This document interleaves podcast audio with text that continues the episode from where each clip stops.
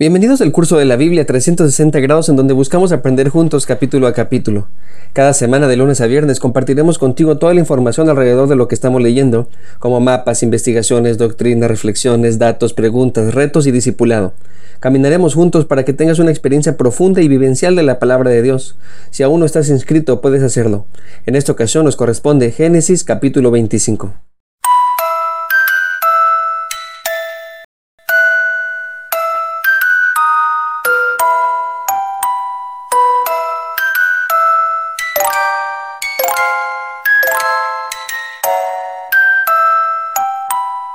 El capítulo comienza contándonos que Abraham se casa una vez más con una mujer llamada Ketura.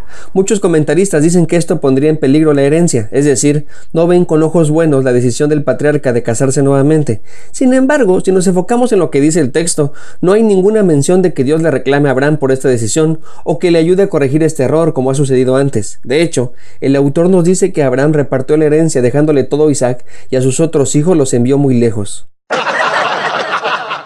Eso se escuchó muy mal, pero eso dice el texto. Además recordemos que es muy viejo, muy viejo, muy. Así que Dios tiene que ayudarle para poder tener hijos.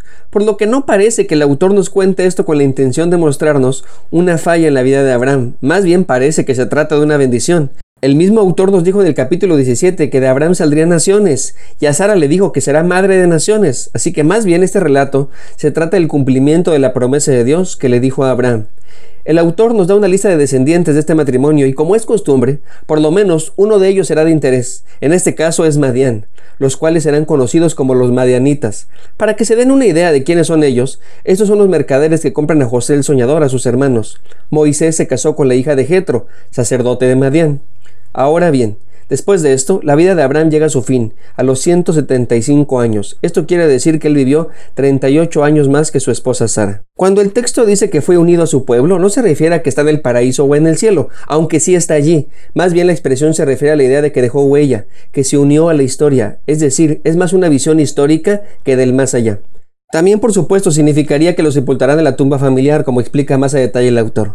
La narración nos dice que Abraham tuvo una vida fructífera, así que el relato de su muerte no es lo importante aquí, sino su vida, que hasta el final cumplió con fe el propósito de Dios. Para nuestra sorpresa, Ismael aparece en el funeral y aún para más sorpresa no se ve que haya ido a pelear la herencia, así que estos dos hermanos se ven juntos honrando a su padre en la muerte. El autor aprovecha para contarnos que también en Ismael se cumplió la promesa que Dios le dijo a Abraham y a Agar. Así que aquí nos coloca la descendencia de Ismael, doce príncipes, de los cuales muchos años más adelante surgirán los árabes. También nos dice que Ismael murió a los 137 años de edad.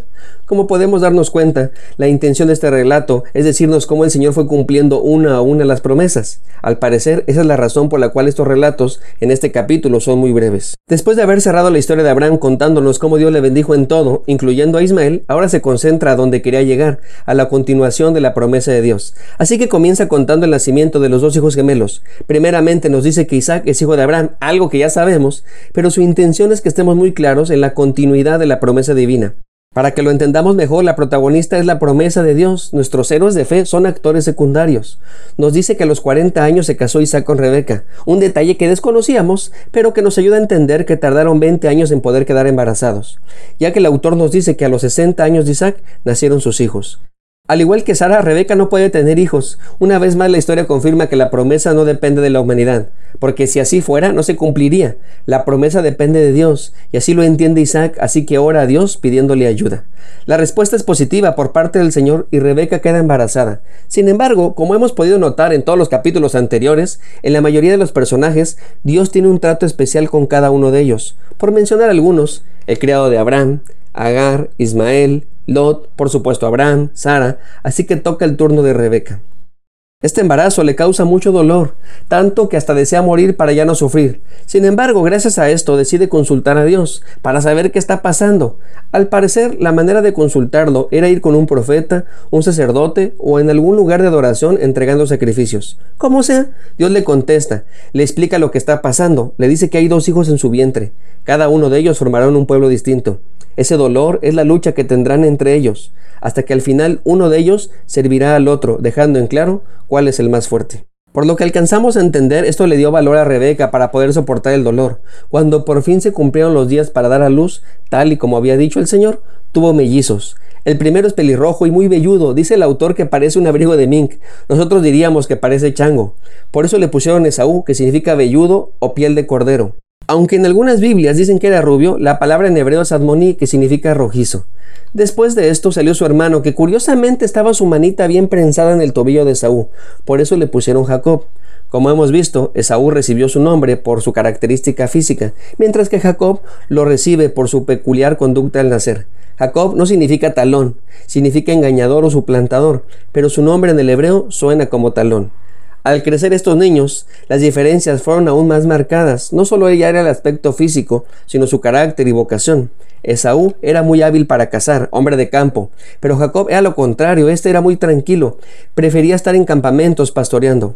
Otra diferencia era que su papá prefería Esaú, pero para Rebeca su favorito era Jacob. Ahora bien, cierto día, Esaú regresó de trabajar, con hambre y cansado, así que le pidió a su hermano de unas lentejas con jitomate y chile guajillo que estaba haciendo.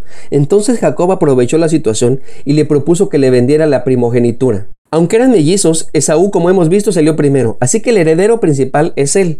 Al primogénito le correspondía el doble de la porción de la herencia que se le daba a los hijos. Además se le daba el puesto del patriarca, es decir, el jefe de la tribu. Y en este caso, ambos estaban conscientes de la promesa de Dios dada a Abraham su abuelo. Así que Saúl le contesta a su hermano, de cualquier forma me voy a morir. ¿A mí para qué me sirve la primogenitura? Este tipo es como muchas personas que dicen, de algo me he de morir, el chiste es disfrutar de la vida. El problema es que cuando están grandes se la pasan quejándose de que no tienen buena salud. No ven que para disfrutar de la vida hay que cuidarse. Son de esos hedonistas que buscan el máximo de placer por el mínimo de esfuerzo. Ante la actitud de su hermano, Jacob aprovecha y le dice que hagan un juramento. Esaú sin problema acepta, lo que él quiere es comer. Jacob entonces le da lo que le pidió, pan, lentejas y algo para tomar. Después de esto, Saúl se levantó y se fue. A partir de esta historia se le llama a Esaú Edom, que significa rojo. El autor nos narra este detalle porque de Esaú saldrán los edomitas. El autor o la autora de la carta a los hebreos dice que al menospreciar la primogenitura de Esaú es un inmoral y profano, y nos sugiere que aprendamos de este evento para no menospreciar la gracia de Dios que es en Cristo Jesús, es decir, la promesa. Como hemos visto durante todos estos capítulos, Dios ha hecho de todo para cuidar la promesa. Todos sabemos que esa promesa se cumple en Cristo Jesús, por lo que ahora Dios también hace de todo para que tú y yo le conozcamos y le sigamos. Así que la pregunta es obvia. ¿Estamos menospreciando la gracia de Dios? Dicho de otra manera, ¿estamos aprovechando la gracia de Dios? En esta ocasión, déjenme ser más claro. El Señor te ha dado una iglesia para bendecirte. El Señor te ha dado un pastor para que aprendas, para cuidarte y para guiarte. El Señor te ha dado una Biblia para hablarte claramente. El Señor te ha dado una misión para que compartas su evangelio con todo el mundo. El Señor te ha dado una familia, amigos, seres queridos para que apliques todo lo que has aprendido de Él. La pregunta entonces es, ¿estamos aprovechando la gracia de Dios? Espero que no seamos como Esaú. Soy el pastor Alex Cunillé. Dios te bendiga, que tengas un lindo día.